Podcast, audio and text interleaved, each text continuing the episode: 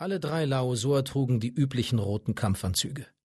Obwohl in großer Nähe 3000 schwer bewaffnete Nahdistanz-Teleporter das terranische Schiff kontrollierten und es nur eines Zündfunkens bedurfte, die Situation eskalieren zu lassen, wagten sie es, den Commander unangemeldet zu belästigen. Ihr müsst verrückt geworden sein, stieß Hohogom ungehalten hervor. Wieso nehmt ihr diesen Weg? Commander Potthag streckte sich und spreizte beschwichtigend beide Ohrenhände ab.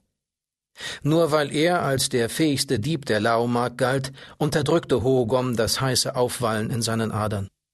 Die beiden anderen, erkannte er, waren Wiskegatomi und Limbox, Pothags Brüder. Es ist wichtig, stieß Pothag hervor, und Hohogom sah die gelblich-grünen Augen des Hightech-Diebes funkeln. Wichtig für dich, Commander Hogom, für uns und vor allem für die Laomark. Commander Pontag war nicht dumm. Er war ein fähiger Dieb, ein guter Anführer, ein risikofreudiger Spieler und ein Querkopf, der sich über alles und jeden hinwegzusetzen bereit war. Was soll das sein? Ich meine, außer dem Raumschiff der Terraner und dem Gesetzgeber. Nicht hier, wehrte Wiske Gatomi ungewohnt heftig ab. Komm, Commander Pottag kratzte ungeduldig über den Boden. Wenn die Laomark als letzte Mondsphäre weiter existieren soll, musst du uns vertrauen. Wiske Gatomi und Limbox wandten sich wortlos um. Als zweifelten sie nicht daran, dass Commander Hohogom ihnen folgen würde, flankierten ihre muskulösen Körper die Tür. Hohogom bedachte Pottag mit einem brennenden Blick, dem dieser mühelos standhielt. Dann glitt er geschmeidig zwischen den Brüdern hindurch, wie gesagt, Pottag war nicht dumm. Wohin? Hohogom war die Ruhe selbst. Er hasste Geheimniskrämerei. Aber wenn das Pottag-Trio ein solches Aufheben machte, konnte es nicht schaden, sie zumindest anzuhören. Die Jules Verne und Chaos Tai flogen nicht weg, wenn er sie eine Weile nicht anstarrte. Wiske Gatomi, vor Kraft strotzend und größer als die meisten Laosur, übernahm wie selbstverständlich die Führung. Sie tauchten in den Korridor zu den Laufgängen ein und legten kaum mehr Distanz zurück, als fünf Teleportersprünge sie getragen hätten. Vor der Tür zu einem unbedeutenden Nebenraum, der lediglich einen redundanten Teil der Lebenserhaltung für diesen Sektor der Laomark beinhaltete, blieb der Commander unvermittelt stehen. Ich denke, das ist weit genug. Ich verlange eine Erklärung. Sind die Zeiten schon so extrem geworden, dass ein Laosur dem anderen nicht mehr vertraut? Nur noch ein paar Schritte, das verspreche ich dir. Pottags Stimme klang spöttisch. Commander Hohogom konnte sich darauf keinen Reim machen. Irgendetwas war längst nicht mehr so, wie es sein sollte. Hing das mit den Terranern und ihrem großen Raumschiff zusammen? Oder mit dem golden schimmernden Koloss des Gesetzgebers? Hohogom war auf alles gefasst. Aber was er wirklich sah, als er den Nebenraum betrat, entlockte ihm ein gereiztes Knurren. Sofort drängten sich Limbox und Wiske Gatomi an ihn, um ihn zu beruhigen, und Pottag ließ hinter ihnen die Tür zugleiten. Wir waren uns nicht schlüssig, wie du reagieren würdest, Hohogom. Der Commander ignorierte Pottags Kommentar. Sprungbereit stand er da und fixierte die Frau, die in dem Moment ihre Hände so drehte, dass er die leeren Innenflächen sehen konnte. Natürlich hatte sie nicht vor, ihn anzugreifen. Das wäre unglaublich töricht gewesen. Die schwache Terranerin hätte schon verrückt sein müssen, es mit vier Laosor aufzunehmen. Daran änderte auch ihr Begleiter nichts. Das kleine Pelzwesen entblößte seinen einzigen Fangzahn, als glaubte es auf diese Weise Eindruck zu schinden. Knurrend zog Commander Hohogom die Oberlippe hoch. Beeindruckt hatte ihn der Kleine, Guki war sein Name, wenn er sich recht entsann, mit seiner Flucht durch die Laomark. Er war ein hervorragender Teleporter, aber letzten Endes hatte ihm das nicht geholfen. Auch dem vierarmigen schwarzhäutigen Riesen nicht, geschweige denn Perirodan. Der Auraträger hatte bei dem Diebstahl des Gesetzgebers sein Leben gelassen. Bedauerlich, empfand es Hogom. Doch Rodan war für sein Schicksal selbst verantwortlich gewesen.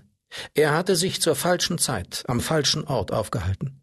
Solche Zufälle bestimmten das Leben und machten es erst spannend. Die Beute, die es stets neu zu gewinnen galt, hieß schlicht und einfach Überleben. Das terranische Raumschiff wurde von den Laosor kontrolliert. Zudem riegelten Energiebarrieren die Jules Verne und den Hangar hermetisch ab. Strukturlücken für die laosorischen Nahdistanzteleporter wurden von außen geschaltet. Keiner der Fremden vermochte das Schiff zu verlassen. Eigentlich. Dass Commander Hohogom sich trotz dieser Gegebenheiten ausgerechnet hier der Terranerin Mondra Diamond und dem kleinen Teleporter gegenüber sah, wäre also Anlass genug gewesen, Alarm auszulösen. Einzig die Tatsache, dass Pothak und seine Brüder diese Begegnung herbeigeführt hatten, ließ Hohogom zögern. Er hoffte auf eine gute Erklärung. Aus den Augenwinkeln heraus registrierte der Commander, wie sich eine dritte Gestalt aus dem Sichtschutz eines Aggregatblocks löste. Perry Rodan? Unmöglich! Der Auraträger Rodan war tot. Potak hatte Bericht erstattet, dass der Terraner zwar den Hyperanker des Gesetzgebers gelöst, danach aber wegen einer mentalen Rückkopplung den Verstand verloren hatte.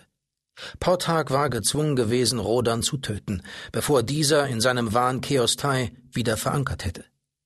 Und nun? Commander Pothag hatte die Laosor-Könige belogen. Ein unvorstellbarer Vorgang, der in der Geschichte der Laomark wohl einmalig sein musste. Rodan kam auf Hohugom zu. Er war Peri Rodan, daran bestand kein Zweifel. Alles in dem Commander sträubte sich gegen diesen Verrat, und nicht einmal die Körper von Wiskegatomi und Limbox, die sich an seine Flanke drückten, konnten ihn daran hindern zu tun, was in dieser Situation getan werden musste. Hohogom stülpte beide Ohrenhände aus. Die dünnen Finger schlossen sich um die Waffe im Schulterholster, aber der Strahler hing fest. Hohogom schaffte es nicht, die Waffe nur eine Handspanne weit herauszuziehen. Zudem schien plötzlich eine Zentnerlast in dem Holster zu stecken, die den Commander niederdrückte. Es war ihm unmöglich, sich mit einem Sprung von den anderen zu lösen und sich auf den Terraner zu stürzen. Obwohl, eigentlich wollte er das gar nicht. Ohne Rodan hätten die Diebe der Laomark ihren Auftrag nicht zufriedenstellend zu Ende bringen können. Hör mir zu, Hohogom. Wie von weitem drang Pottags Stimme an seine Hörbüschel.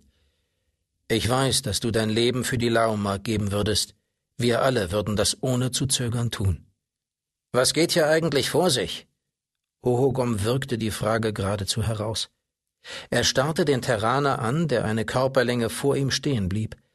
Im Grunde genommen war er nur noch begierig darauf zu erfahren, was hinter all dem steckte. Er glaubte nicht, dass Pothak und seine Brüder die Laomark verraten wollten, aber warum sonst hatten sie den Terraner für tot erklärt?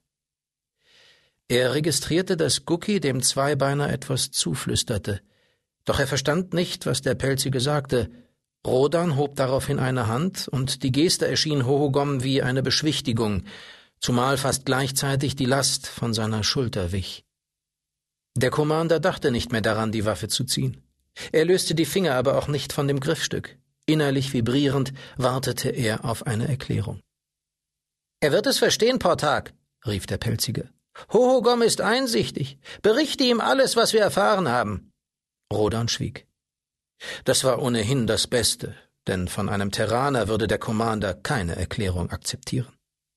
Langsam hob Hohogom den Kopf und fixierte den Pelzigen. Du bist ein hervorragender Teleporter, dachte er intensiv. Offensichtlich beherrschst du ebenso die Gabe der Telekinese. Anders hätte niemand mich daran hindern können, die Waffe zu ziehen. Kannst du auch Gedanken lesen?